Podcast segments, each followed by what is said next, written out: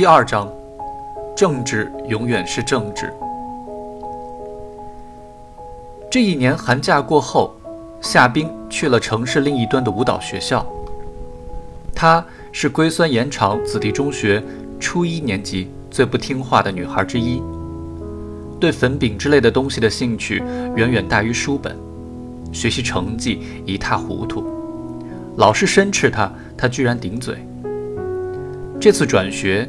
有赖于兰阿姨的帮忙，因此夏冰向她保证，去了之后一定好好练舞。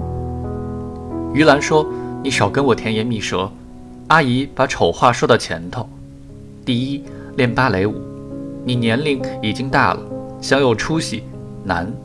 你妈妈不指望你练得多好，只希望你学成了，将来当个老师。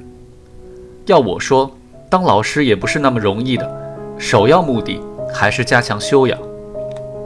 第二，练舞辛苦，你以为是玩呢？有你哭的时候。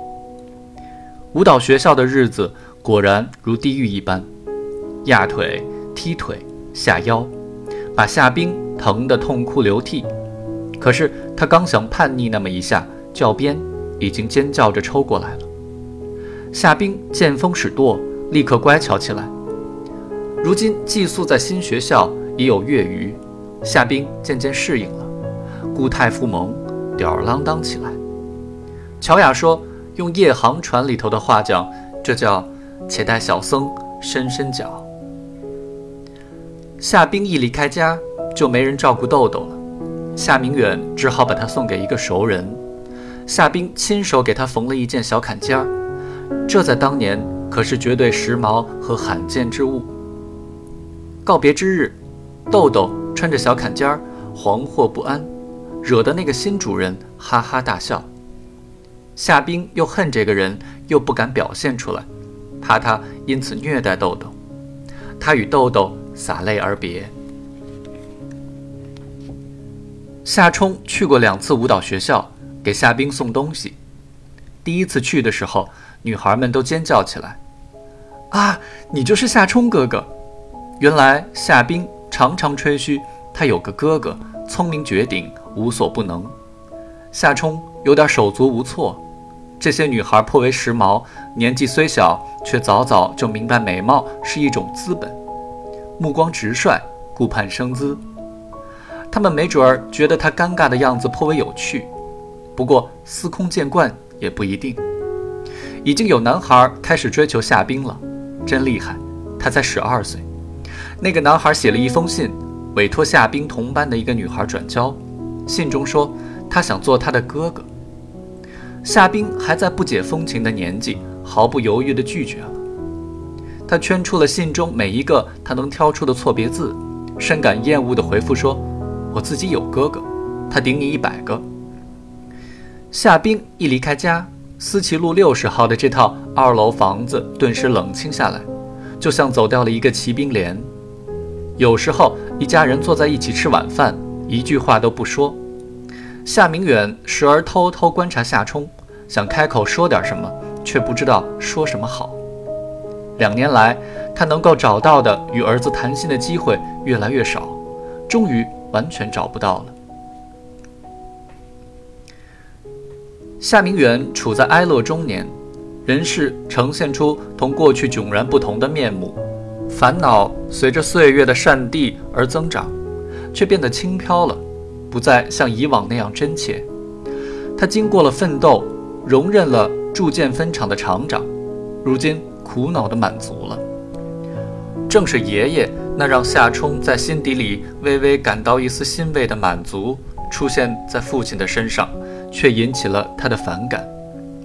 夏冲蔑视各种满足。一个男人翘着脚半躺在沙发上，则是其中最难以忍受的一种。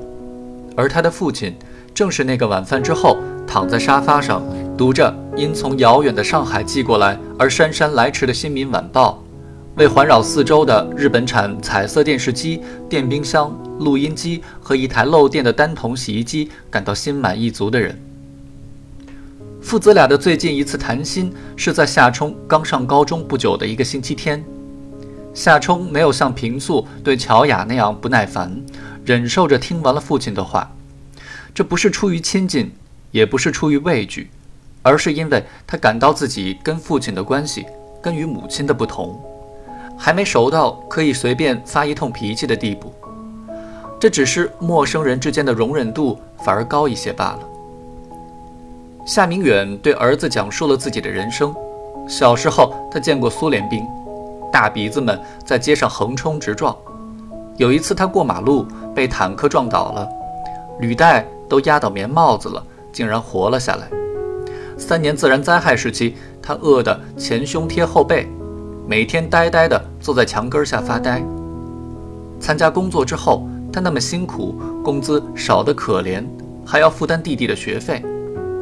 过年时还给弟弟妹妹们买衣服帽子。不到二十岁，他就支边去了甘肃酒泉，在阿尔金山的风沙中吃尽了苦头。回来之后，在文革中度过了蹉跎岁月。文革结束后，他兢兢业业的工作，奋斗不息。故事的结尾便是他荣任分厂厂长。至此，故事便在苦尽甘来的深深感慨中圆满结束。总之，作为父亲，他已经树立了榜样，夏冲应予效仿，切不可像陈瑶一样误入歧途。进而谈到人生，关键是男人要有事业。夏冲没看出父亲有何事业可言，尤其讨厌他满足的口吻，心里简直想叫他老头子了。这鄙夷日益加深，成为了成见。父亲注意到了夏冲的反感，却无法猜测原因。他不会想到，夏冲对父亲的全部看法，便是他已经如蛤蜊壳装的蛤蜊油一般，过时了。乔雅对此使用一个新词“代沟”。夏明远难以想象，儿子竟然会因为他称赞了八王寺汽水的味道，却不知道可口可乐而对他产生敌意。夏明远感到儿子对那往日家庭温情的一丝怀念，被一颗渐渐冷硬的心取代了。他不可能意识到，夏冲贪婪地生长着，忍受也享受着自己似乎变得罪恶的痛苦。当父亲或母亲掩饰着忧虑转过身去时，他为自己变得毫无感情而自责，又束手无策。他与父亲的想法错误地吻合了，认为自己真的是那样一个人。缺乏情感，冷酷，不会为他人做任何事。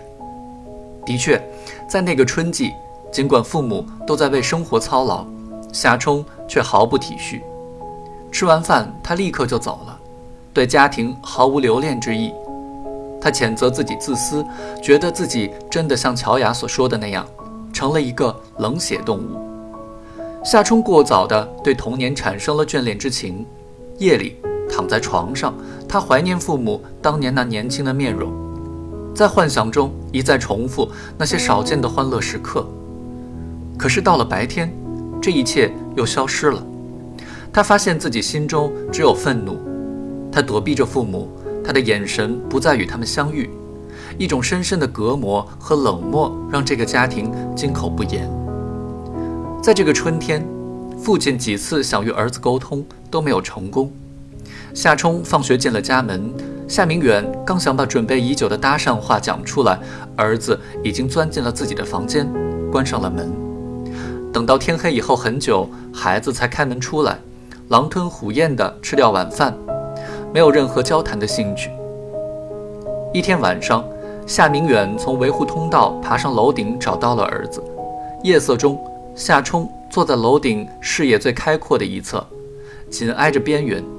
默默地凝视着远方，那孤寂的背影在一瞬间让父亲感到心酸。他想起孩子在过去的贫穷生活中吃到的种种苦头，想到在那些夫妻争吵的日子里给孩子形成的压力，又猜想他也许是因为考试临近而感到不安，于是深斥的念头退却了，回到了楼里。他没有看见。一把很小的钢斧正躺在夏冲的两腿之间，那是一天早上在路边的一个小货摊上买到的。夏冲已经到了这样一个年龄，总要迷上一件凶器。夏明远也没有预见到，一个接近孩子心灵的最好时机已经失去了，下一个时机的出现，也许要等上十年，甚至更久。在那使一切混乱的骚动平息之后，